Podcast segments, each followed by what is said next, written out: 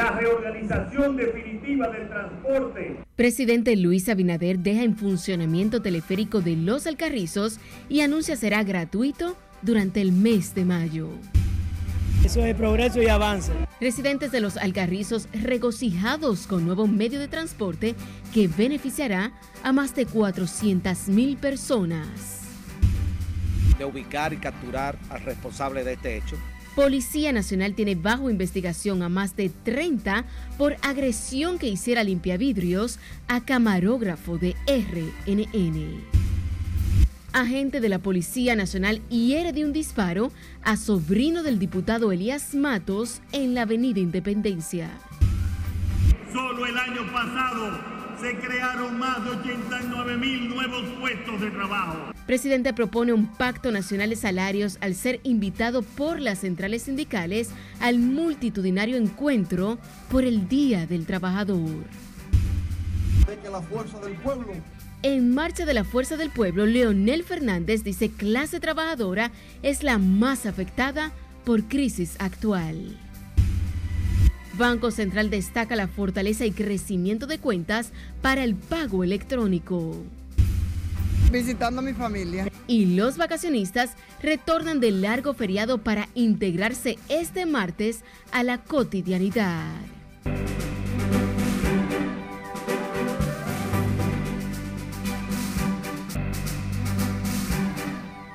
Buenas noches en este Día del Trabajador. Bienvenidos a esta emisión estelar de Noticias RNN. Soy Janelita León. Tenemos mucha información, así que vamos a iniciar de manera inmediata. Lo hacemos con el recién inaugurado teleférico de los Alcarrizos, que supondrá un ahorro de un 20% del presupuesto doméstico de los más de 400 beneficiados del concurrido municipio de la provincia Santo Domingo. Una obra que fue inaugurada este lunes por el presidente Luis Abinader con una inversión de casi 7 mil millones de pesos. Y como nos cuenta de Ramírez, el nuevo sistema de transporte colectivo que busca reducir el tiempo de viaje será gratuito hasta el próximo 30 de mayo. Para dejar de recordar cuando iba a la universidad encaramada en una guagua voladora, ustedes mujeres lo saben, escuchar los cobradores de guagua. Péguense mujeres, por noche, péguense. Desde este lunes, los residentes de los Alcarrizos podrán atravesar la concurrida demarcación en solo 15 minutos, dejando atrás el caos y desorden que marcaban las estrechas vías del municipio. Con el recorrido del presidente Luis Abinader que inició en la primera estación de la autopista Duarte hasta los americanos, se abre de manera formal las operaciones de la segunda línea del teleférico en los Alcarrizos. El gobierno de la República conoce claramente cuáles son las prioridades de los ciudadanos, entre las cuales se encuentra precisamente esta, la reorganización definitiva del transporte y la movilidad en el Gran Santo Domingo y otras ciudades. Presidente constitucional de la República. En medio de las ovaciones y del reclamo de cuatro años más, el primer mandatario destacó la importancia de la obra que interconectará varios sistemas colectivos de transporte. Dos acciones para mejorar la calidad de vida de la gente. Mejorarle la calidad y el costo del transporte y mejorar la salud pública. Y en esas y ambas cosas estamos trabajando decididamente para aún en las condiciones más adversas internacionales mejorar la calidad de vida de los dominicanos y dominicanas. Los Alcarrizos celebra porque deja atrás la marginalidad, la pobreza, el caos, el desorden y la desesperación que provocaba el caos en el tránsito y en esta demarcación en más de 400 mil dominicanos y dominicanas. Esta obra se, refleja no solo en la inversión de más de 7 mil millones de pesos, sino además en la transformación que ha generado en esta comunidad, ya que el gobierno, a través de las diversas agencias del Estado, ha realizado obras complementarias e intervenciones sociales que mejoren, que mejoran la calidad de vida de sus habitantes. Peso a peso invertido en la gente. La segunda línea del metro en Los Alcarrizos beneficiará a más de 400 mil personas que llevan toda una vida padeciendo el caos del tránsito en el municipio. Ahora, ahora vamos a volar, pero vamos a volar en el teleférico, en un sistema de seguridad, con dignidad, en un sistema que nos va a dar más economía. La obra que conllevó una inversión de unos 7 mil millones de pesos generará además unos 150 empleos formales. Durante todo el mes de mayo el teleférico será gratuito. En lo adelante tendrá un costo de 35 pesos integrado con una ruta de la Onza hasta la parada del kilómetro 9, mientras se concluye la línea 12 del metro de Santo Domingo. Teleférico que consta de cuatro estaciones tendrá 163 cabinas de 12 pasajeros para una capacidad de movilizar a 4.500 personas por hora y recorrerá una distancia de 4.20 kilómetros en unos 15 minutos. Margaret Ramírez, RNN.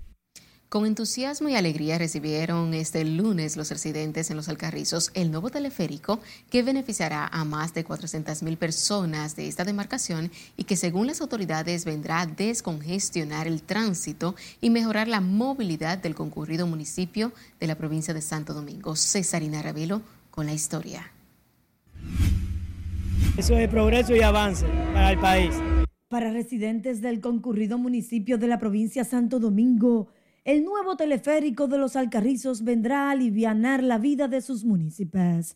Entienden que la nueva alternativa de transporte colectivo es sinónimo de avance y progreso.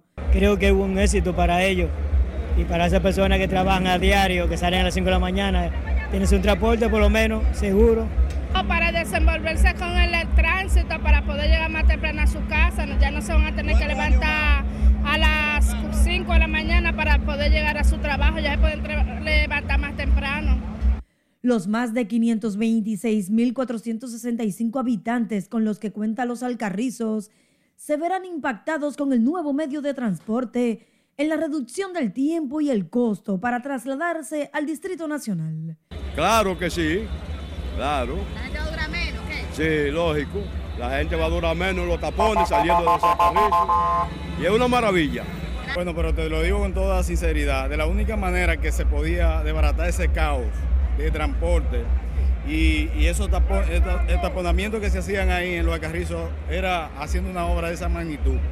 Nosotros hoy no tenemos con qué agradecerle al presidente Luis Abinader que esa obra ha llegado así y yo espero aún más que siga el metro entendido más para afuera. La obra que estará conectada a la línea 2C del metro de Santo Domingo tendrá una capacidad para 4.500 pasajeros por hora. El recorrido se hará en 15 minutos por medio de 163 cabinas y cuatro estaciones. Cesarina Ravelo, RNN. Más temprano en Santiago, choferes pidieron ser incluidos en la entrada en funcionamiento del teleférico y el monorriel que ya aseguran más de 5.000 trabajadores serían desplazados por el nuevo sistema de transporte. Junior Marte nos cuenta. Gervasio de la Rosa, dirigente choferil, señala que los trabajadores del transporte han sido afectados por la falta de seguro, así como pensiones. Van a ser desplazados más de 5 mil choferes de cada una de las rutas que realmente están eh, eh, eh, en lo mismo eh, eh, en la misma ruta donde van a transportar el teleférico y, el monorriel, o sea, más de 5 mil choferes. ¿Han llegado pensiones para los choferes? No, hasta ahora no, eso ha estado frenado en este gobierno. Nosotros esperamos que si llegamos a un acuerdo, que también los choferes que tienen que ser pensionados entren ahí y los que no puedan eh, eh, eh, seguir trabajando, bueno, porque puedan seguir trabajando en esos transportes nuevos, que es lo que nosotros andamos buscando, una modificación para que ellos entren dentro del proceso de transporte nuevo. Informó además que el Día del Trabajador ha sido funesto por las calamidades que expresan está pasando la clase obrera. Porque el transporte está de capa caída, de capa caída y realmente hasta ahora no ha habido ningún sector que se comprometa con nosotros a resolver el problema de los choferes. En Cienfuegos ahora mismo usted no puede cruzar y que eso es un brincadero y dañándose la goma. Está cumpliendo con nosotros, no podemos decir, porque no está dando el 1%, que el presidente eh, pasado no nos lo daban, pero él sí. ¿Para qué? Para los enfermos, uno cuando mueren, una medicina, caja de muertos, no tienen comida la casa se descobijó, la casa se cayó, ese 1% para eso. El dirigente choferil también aprovecha la ocasión para denunciar la litis que lleva a cabo por el control de un local, el cual afirma le pertenece a la federación que dirige. Que no se deje engañar de ese diputado Pedro Julio Alcántara, que lo que está es bailando en más revuelto para crear conjetura. Y nosotros estamos aquí en vigilia con motivo del Día del Trabajador. Por el Día del Trabajador en Santiago se han desarrollado marchas y vigilias en favor de la clase obrera. En Santiago, Junior Marte, RNN. De su lado, el presidente Luis Abinader propuso hoy un pacto nacional que permita salarios más competitivos y justos para los trabajadores públicos y también los privados. Nelson Mateo con todos los detalles. Nos hemos enfrentado a desafíos inmensos, pero juntos, juntos estamos construyendo un país más fuerte, más próspero y más justo. El presidente de la República fue invitado por las centrales sindicales al Palacio de los Deportes, donde celebraron el Día Internacional de los Trabajadores. Solo el año pasado se crearon más de 89 mil nuevos puestos de trabajo, que hoy son ocupados por dominicanos y dominicanas, y de los cuales el 38%, es decir, casi 34 mil, lo ocupan jóvenes dominicanos. Ante un pabellón repleto de empleados movilizados por las centrales sindicales, el mandatario destacó el esfuerzo de su gobierno en la búsqueda de mejorar la calidad de vida de este sector.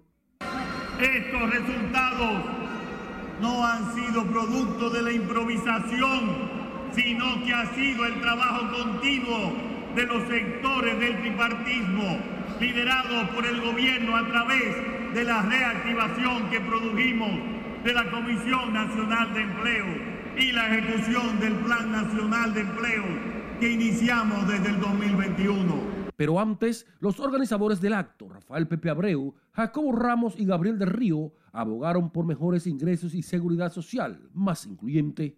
Condiciones de vida de las personas mejoran según los ingresos que reciben. Por eso el salario es uno de los principales elementos que inciden en la mejoría o no de las condiciones de vida de la gente.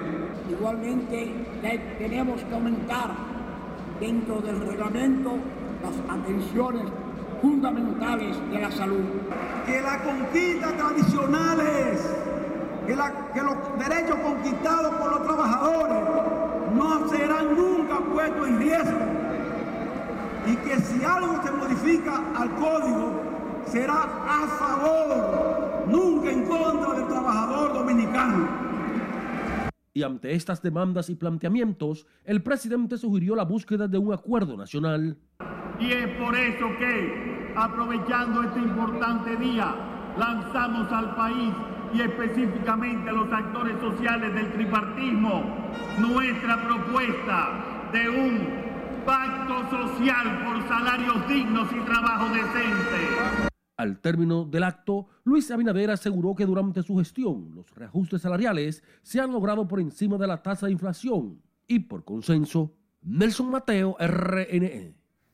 Mientras que el presidente del Partido Revolucionario Dominicano y aspirante a la nominación presidencial Miguel Vargas Maldonado deploró la condición de los trabajadores dominicanos al calificarla de difícil.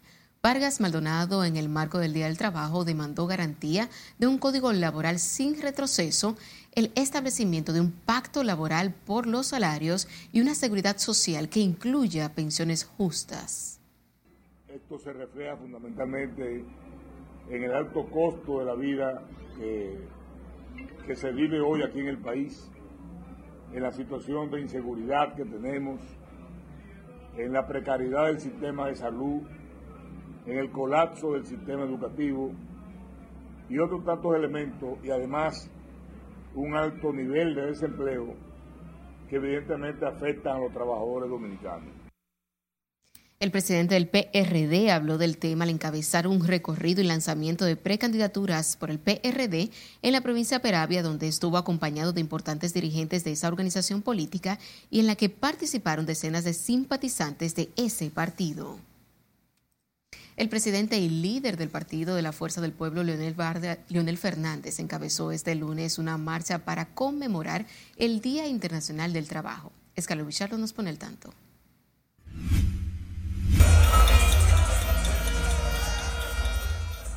La marcha por los trabajadores de la Fuerza del Pueblo inició en la cabecera oeste del puente de la 17 hasta llegar al altar de la patria.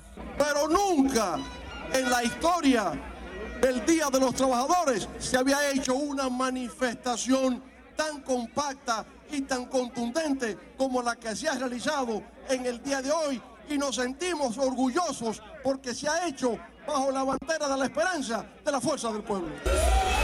El presidente de la Fuerza del Pueblo y los militantes de la organización política opositora marcharon en demanda de una serie de reivindicaciones como mejoras de la seguridad ciudadana, el desempleo y mayores oportunidades para los jóvenes. Ya hay en efecto ahora una alternativa que se ha ido construyendo cada día con la certeza de que la fuerza del pueblo constituye una opción para volver a fortalecer nuestra democracia, para generar progreso, prosperidad y bienestar para todos los hijos de la República Dominicana.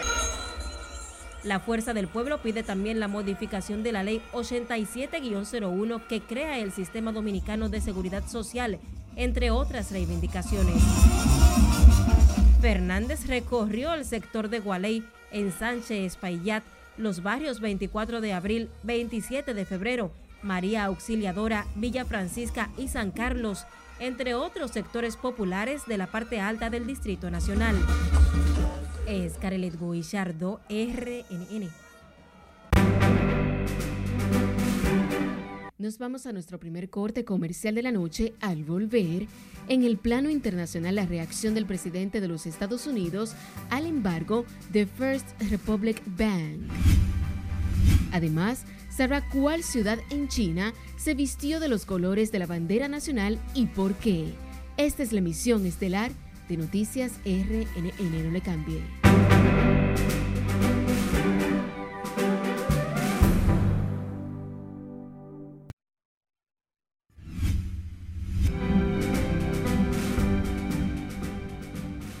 La necesidad de una subida salarial y la reducción de la jornada laboral centraron este lunes las exigencias de las cerca de 70 manifestaciones por el primero de mayo que se desarrollaron por toda España. Cesarina Ravelo nos amplía en el resumen de las internacionales de RNN. Representantes sindicales y políticos participaron en las principales marchas para lanzar un ultimátum a los empresarios que lleve a alcanzar cuanto antes un acuerdo salarial en un contexto de crisis inflacionista y subida de precios. Las negociaciones para cerrar un nuevo acuerdo de negociación colectiva llevan meses bloqueadas por la inclusión de cláusulas de garantía salarial que los sindicatos exigen y que los patronales empresariales rechazan. Varios países expresaron su preocupación ante las Naciones Unidas por la violencia policial en Francia, que incluyen ataques contra los migrantes, la discriminación racial y la intolerancia religiosa. En la revisión del lunes, varios países, incluyendo Estados Unidos y China, pidieron a Francia mayores esfuerzos para combatir la discriminación racial y religiosa, mientras el representante chino censuró el aumento del racismo y la xenofobia en ese país e instó a poner fin a las medidas que violan los derechos de los migrantes. El jefe de la diplomacia china llamó a reformar el Consejo de Seguridad de la ONU para que los países en vías de desarrollo tengan una mayor participación en la toma de decisiones.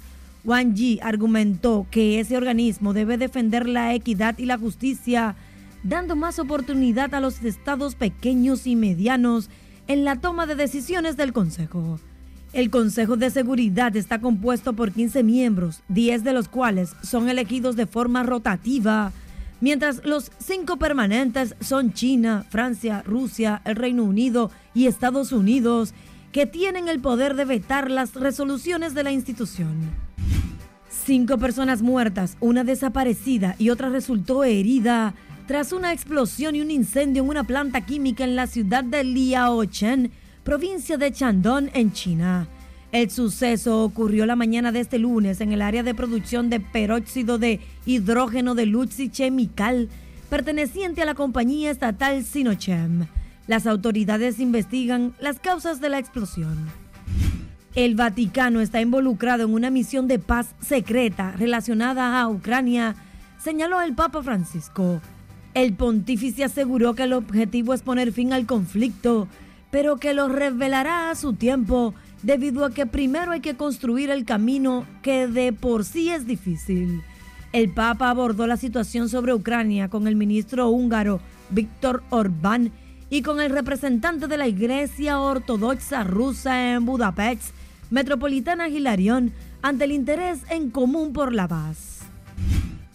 Asesinan a cuatro personas de una misma familia, incluidas dos niñas de 7 y 11 años, en el estado de Guanajuato, en México, cuando se celebraba el Día del Niño en ese país.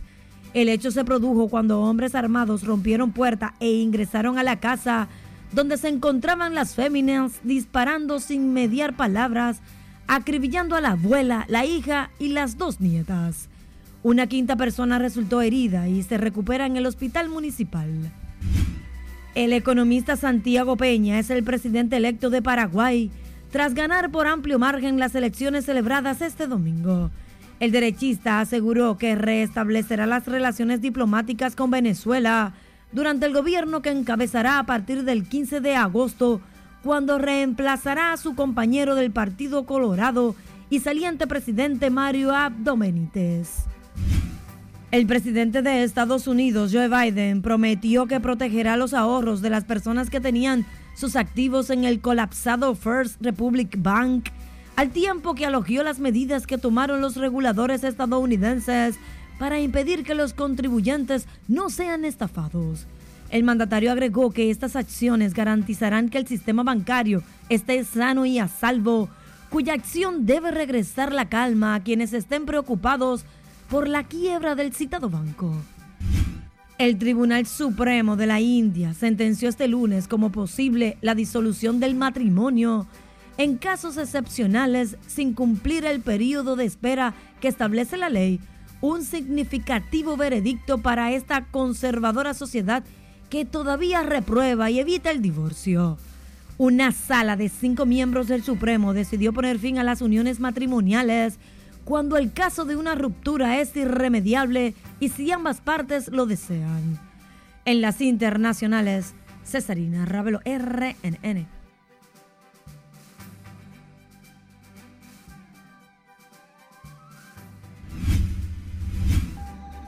Los colores de la bandera dominicana vistieron la ciudad de Changsha en China para conmemorar el quinto aniversario de las relaciones diplomáticas de ambas naciones. En el video que dio a conocer la Embajada de China en el país, se observa cómo el tricolor de nuestra bandera vistió los enormes edificios de esa ciudad ubicada en la capital de Hunan.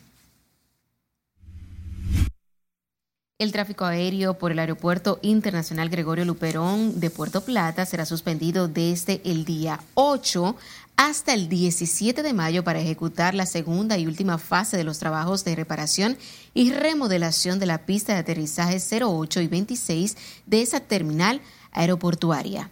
La pista estará cerrada a partir de las 12 de la noche del lunes 8 de mayo hasta el miércoles 17 de mayo a las 11 y 59 minutos. Aerodón resaltó que esos trabajos permitirán seguir recibiendo aeronaves de cuerpo ancho sin restricciones, lo que favorece la expansión de vuelos entre Puerto Plata y Europa, así como otros destinos de largas distancias. Ahora cambiemos el curso de las noticias, ya que las maternidades dominicanas registran cada día decenas de nacimientos de parturientas haitianas que engrosan la mortalidad materna e infantil y consumen el presupuesto asignado para atender a las dominicanas, una situación que obliga a las autoridades dominicanas a elevar su grito de auxilio en distintos escenarios internacionales. Si le tiene la historia. Eso tiene que saberlo la comunidad internacional. La única situación real para ayudar a Haití es pacificar Haití. Las problemáticas haitianas han llevado al gobierno dominicano con el apoyo incluso de la oposición a pedir ayuda internacional que no acaba de llegar. Mientras los gobiernos del mundo se lanzan la bola unos y otros, República Dominicana sigue con la pesada carga de los haitianos que residen irregularmente en el país los miles especialmente de parturientas que vienen a parir de este lado de la frontera.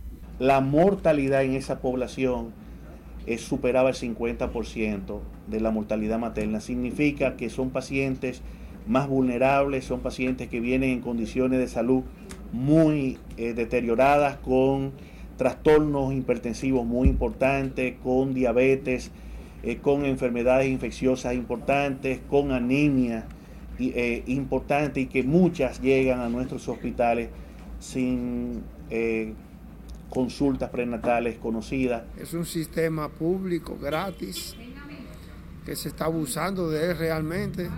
Las parturientas haitianas se están llevando prácticamente el 50% del presupuesto que se gasta en el hospital.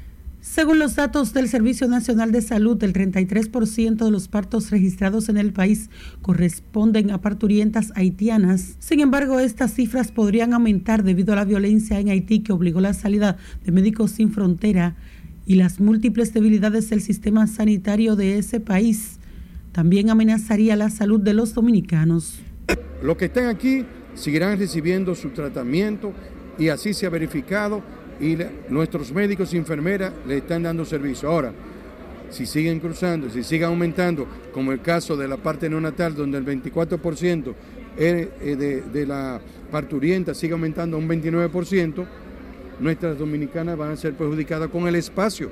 República Dominicana es un país en vía de desarrollo donde según datos contenidos en el último boletín de pobreza monetaria del Ministerio de Economía, Planificación y Desarrollo, el total de personas en pobreza general es de 2.440.479, de los cuales en moderada se encuentran 2.073.995, es decir, personas que no pueden disponer del ingreso mensual para, además de la canasta básica, el pago de viviendas, estudios y otras prioridades.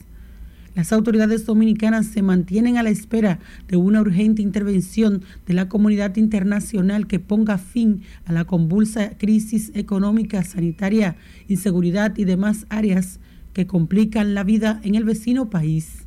Sila Disaquino, RNN. Muchos de los trabajadores informales que tiene el país no pudieron disfrutar de este feriado debido al compromiso de llevar el pan de cada día a sus hogares. Sin embargo, esto no parece afectarles, pues aseguran que prefieren seguir en la informalidad debido a los bajos salarios que actualmente exigen algunos puestos. Catherine Guillén tiene la historia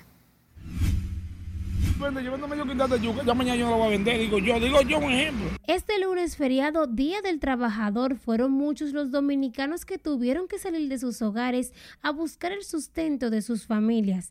Y esto no necesariamente por el pago doble de las horas laborables que representa un día como hoy, tal como lo establece el Código Laboral, sino porque la informalidad en la que trabajan un día en casa es dinero perdido. Ya lo que se vende hoy no se vende mañana. Don Joaquín tiene 25 años vendiendo frutas y víveres en esta esquina, pero con el paso de los años ha podido construir su vivienda y criar de manera honrada a sus hijos. Oh, yo he hecho mi ranchito, he hecho una cuanta cosita por ahí que pone decir, tú sabes, estamos en televisión. Y el pan no me ha faltado nunca, gracias a Dios, pero no me ha faltado mi pan, porque nosotros hemos trabajado todo el tiempo.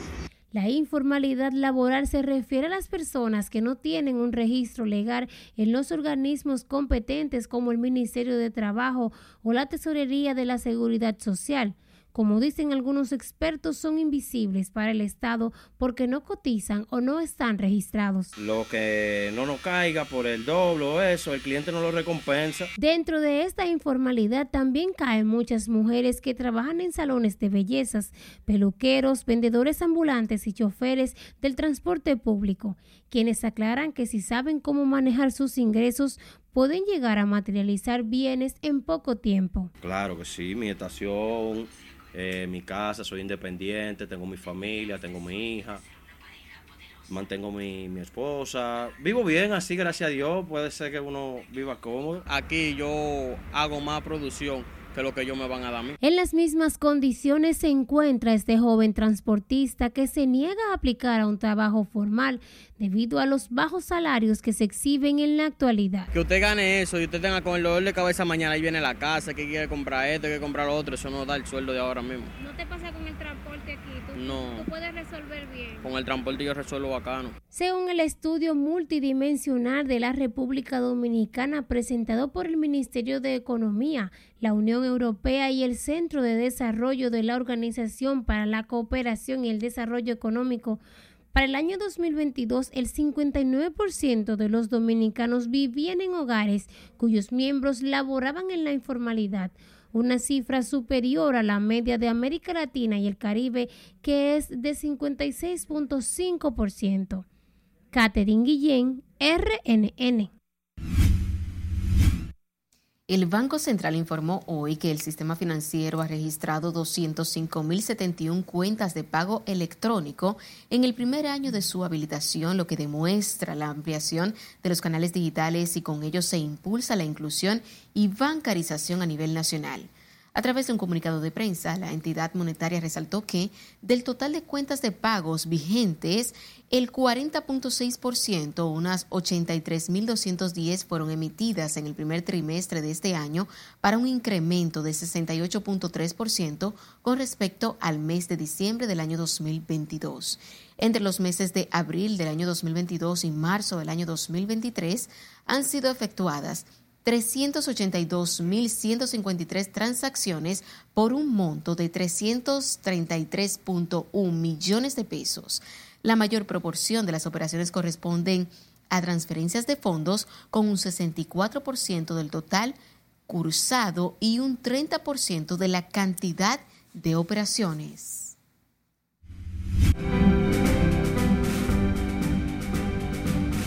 Ahora es momento de las informaciones más importantes en la economía del país y también del mundo con Martina Dames. Buenas noches. Buenas noches. El Día Internacional del Trabajador encuentra al país con un aumento en la formalidad y una disminución en la informalidad. El empleo formal registró un aumento el año pasado de 131 mil nuevos trabajadores, elevando de 42 a 44% el total de ocupados formalmente en la República Dominicana. Asimismo, la informalidad descendió en 39 mil puestos de trabajo, pasando de 58 al 56% de los trabajadores dominicanos durante el 2022, según datos del Ministerio de Trabajo. De los 131 mil nuevos trabajadores formales, 90 mil corresponden a empleados creados directos durante ese periodo. A propósito del Día Internacional del Trabajador, la Asociación Dominicana de Zonas Francas, Adozona, reportó unos 190 mil empleos directos. Al ofrecer la estadística, Adozona destacó que el sector Zonas Francas es el más productivo y de mayor impacto en la economía dominicana. Estados Unidos podría incurrir en un impago de su deuda a principios de junio, según la secretaria del Tesoro, Janet Yellen, mientras los políticos forcejean por el aumento del límite del endeudamiento del gobierno. La semana pasada, los republicanos votaron por elevar el nivel de endeudamiento nacional, pero con drásticos recortes presupuestales, mientras buscaban confrontar con el presidente demócrata Joe Biden por el gasto excesivo. Aunque Estados Unidos alcanzó en enero su límite de endeudamiento de 31,4 billones de dólares, el Tesoro tomó medidas extraordinarias que le permiten seguir financiando las actividades del gobierno. Las autoridades financieras estadounidenses tomaron el lunes el control del banco regional First Republic Bank y lo vendieron al JP Morgan Chase, con la esperanza de poner fin a una crisis bancaria de dos meses que ha generado temor en el sistema financiero. En virtud del acuerdo, JP Morgan, el banco más grande de Estados Unidos, recuperará todos los depósitos del First Republic, así como casi todos sus activos, según un comunicado de la Corporación Federal de Seguros de Depósitos. La agencia federal estima que tendrá que pagar unos 13 mil millones de dólares para cubrir las pérdidas de First Republic del Fondo de Seguro de Depósitos. Este fondo se financia mediante evaluaciones trimestrales de los bancos asegurados. Siguen las turbulencias en el sector bancario estadounidense en una semana decisiva para la Reserva Federal que se encuentra evaluando una posible subida en la tasa de interés esta semana. Hasta aquí las noticias económicas. Siga disfrutando de la emisión estelar. A más de 25 de estas personas. Tras la pausa, les contamos cuántos apresados tiene la Policía Nacional bajo investigación por agresión a camarógrafo de RNN. ¿Y cuántos miles de gramos de diferentes narcóticos ha retirado de las calles la DNCD? Les contamos al volver.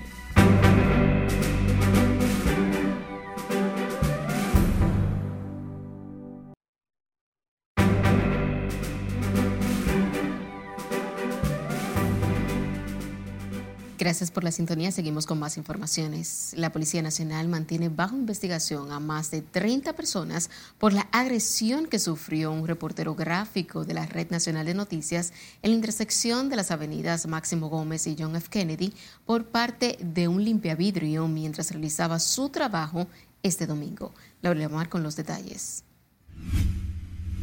Los limpiavidrios siguen protagonizando violentos incidentes, molestando a conductores y trabajadores de la prensa que exigen a las autoridades poner un fin definitivo a esta práctica.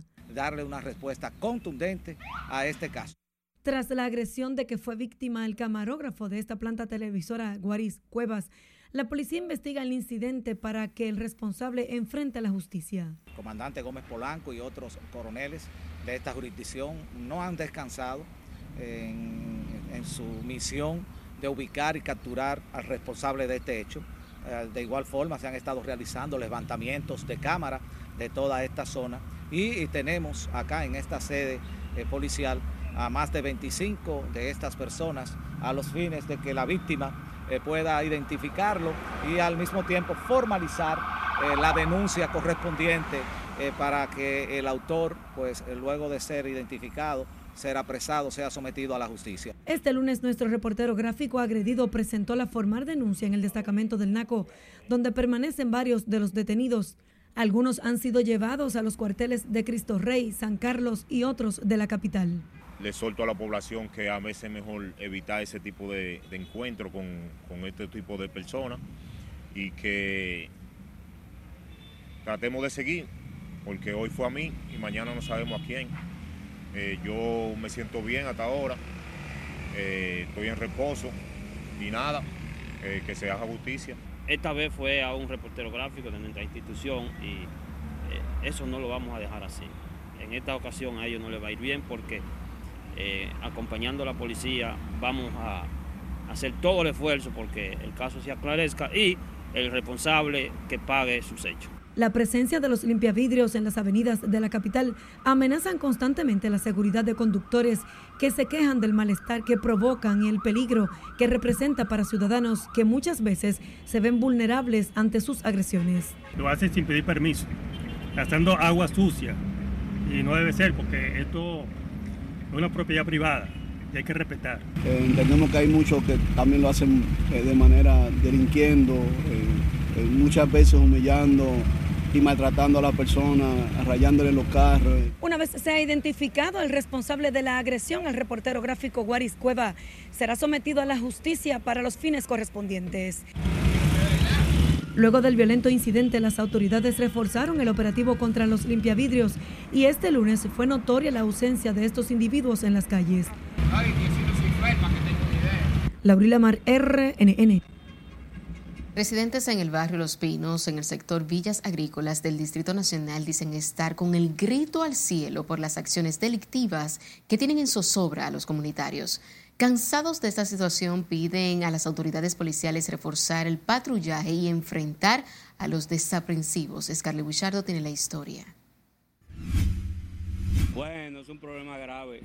Las familias que residen en el barrio Los Pinos dicen no resistir la zozobra de los delincuentes por los asaltos que a cualquier hora del día se registran en la zona. Se cansan de hacer de todo los delincuentes y al otro día están sueltos y uno al serio lo meten para la victoria. ¿Te sientes temor? Ese es el problema. Claro que sí. Eso no es fácil por aquí. Y nadie, nadie, está, nadie está seguro. La situación afecta también a los comerciantes que se sienten temerosos de los antisociales. Tienen que ponerse más activos todavía.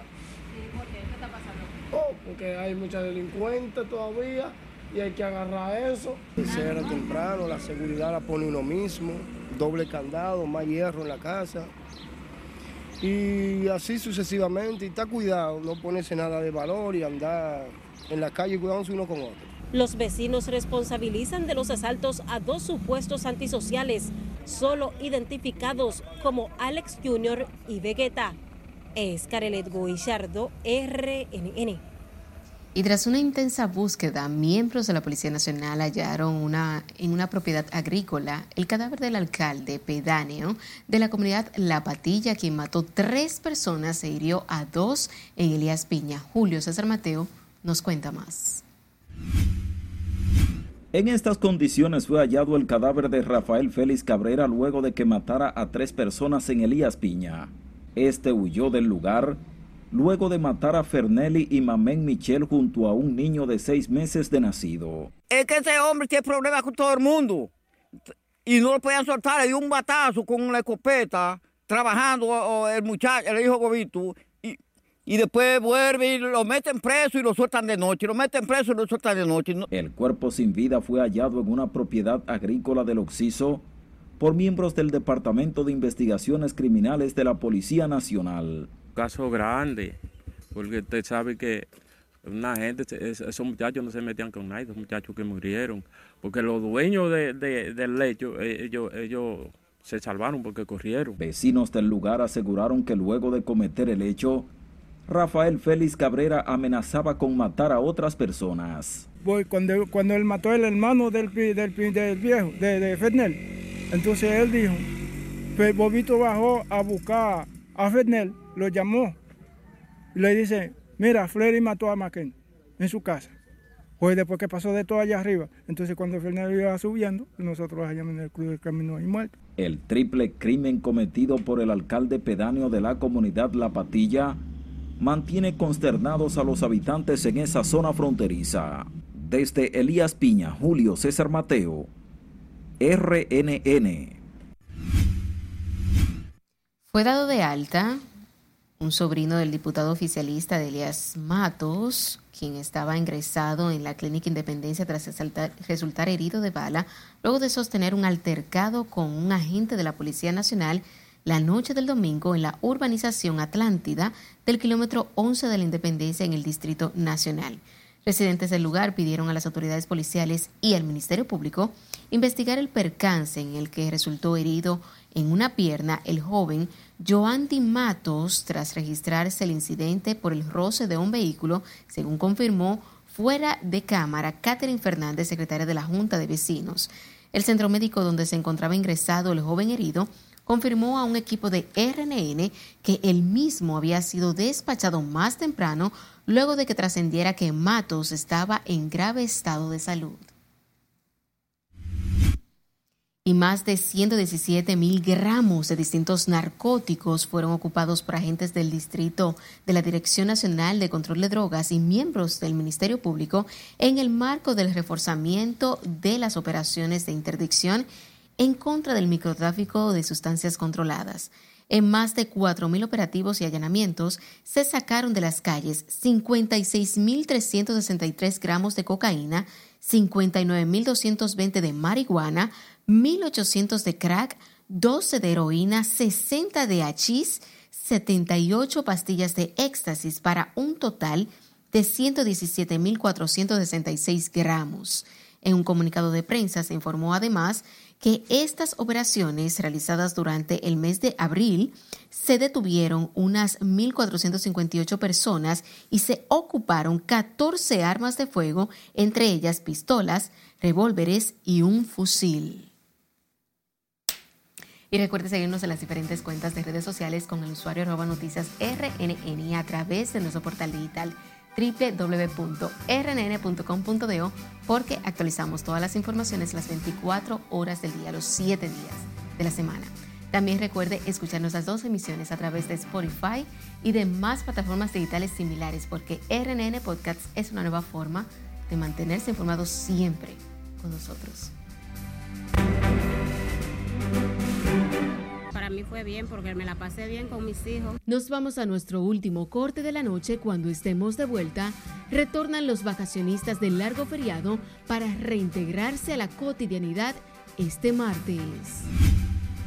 Que había pasado por prácticamente todas las vanguardias. Además, les contamos sobre la exposición Conexión G, el evento cultural que se realiza en el país. No le cambie que ya volvemos con toda la información.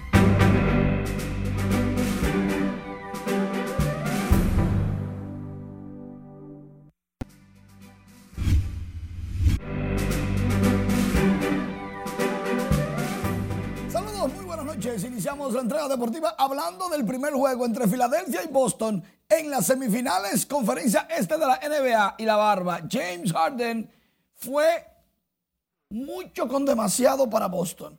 Logró 45 puntos, 6 rebotes para dominar y ganar el juego en los últimos segundos, 119 por 115. Jason Tatum, 39 puntos, 11 rebotes, 5 asistencias por la causa perdida, mientras que Al Horford consiguió 11 puntos, 6 rebotes, 3 asistencias y 2 bloqueos, pero por encima de Al Horford, de 3, perdiendo 115-114. La barba se burló. Por otro lado, batazo grande, largo, inmenso por el centerfield, la bola. Anótenlo con rayita por encima. Emmanuel Valdés logró su primer cuadrangular de su carrera, 24 años de San Juan de la Maguana con los Medias Rojas. Y Boston ganó el encuentro 6 carreras por 5 a Toronto. Y por eso el dominicano se lo gozó desde que salió.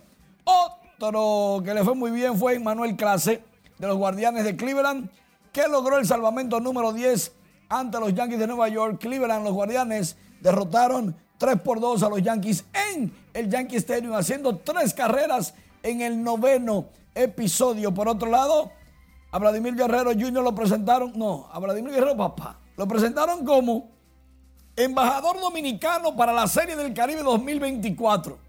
Con él, ahí están Vitelio Mejía de Lidón, ahí está Chilote Llenas, está el licenciado Pollo Herrera, por otro lado, y esto sí fue inmenso, la República Dominicana terminó arrasando con medalla de oro en la modalidad TK3 del Dominican Open G1 2003 Senior.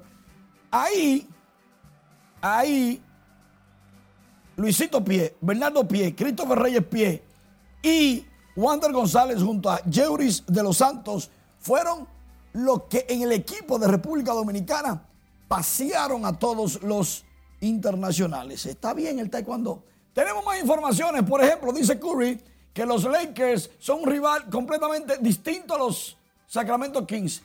¿Está vendiendo Curry la serie?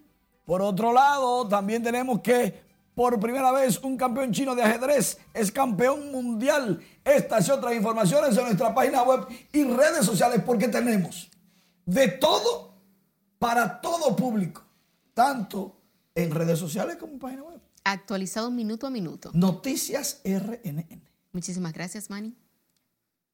Cientos de pasajeros retornaron esta tarde a la capital luego de pasar el fin de semana largo en distintos pueblos del interior del país, donde acudieron a compartir en familia. Jesús Camilo visitó las principales terminales y nos tiene el reporte. Los vacacionistas retornaron hoy a Santo Domingo, luego de pasar el fin de semana en la región sur, este y el Cibao, reintegrarse a la cotidianidad a partir de mañana martes. Aseguran que la gente está tomando conciencia sobre la necesidad de actuar en civismo, tras evaluar el comportamiento exhibido durante el asueto. Visitando a mi familia. ¿Cómo la pasó por allá? Ah, muy bien, excelente. Para mí fue bien porque me la pasé bien con mis hijos. Se quedó bueno la cosa, pero hay que venir a trabajar. Ya. Otros se trasladaron al interior del país a cumplir compromisos familiares, aprovechando el lunes festivo. Bien, gracias a Dios, todo bien. Yo estaba cumpliendo en unos nueve días y yo no me moví de ahí para ningún lado. Largos taponamientos también eran evidentes ante el amplio flujo vehicular hacia la capital y desde el interior del país, debido a la gran cantidad de personas que decidieron irse de fin de semana para distintos pueblos. Jesús Camilo RNN.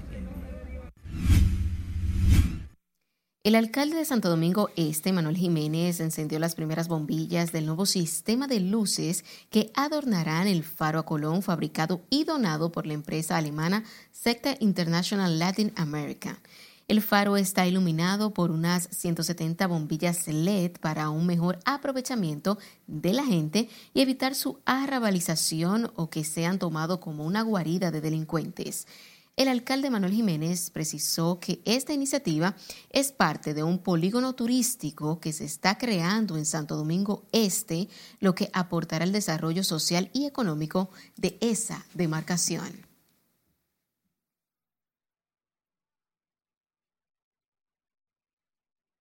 Exposición Connection G, Clara y Gausage, un encuentro con la vanguardia dominicana, es un evento cultural que se realiza en Santo Domingo y estará abierto al público hasta mediados del mes de junio.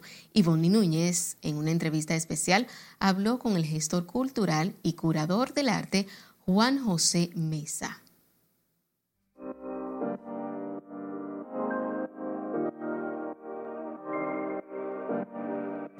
Conexión G en el Museo de Arte Moderno es una oportunidad única para conocer la obra de dos artistas vanguardistas que marcaron la historia del arte dominicano, Clara Ledesma y José Cosanch. Conexión G es el Conexión Gaussage.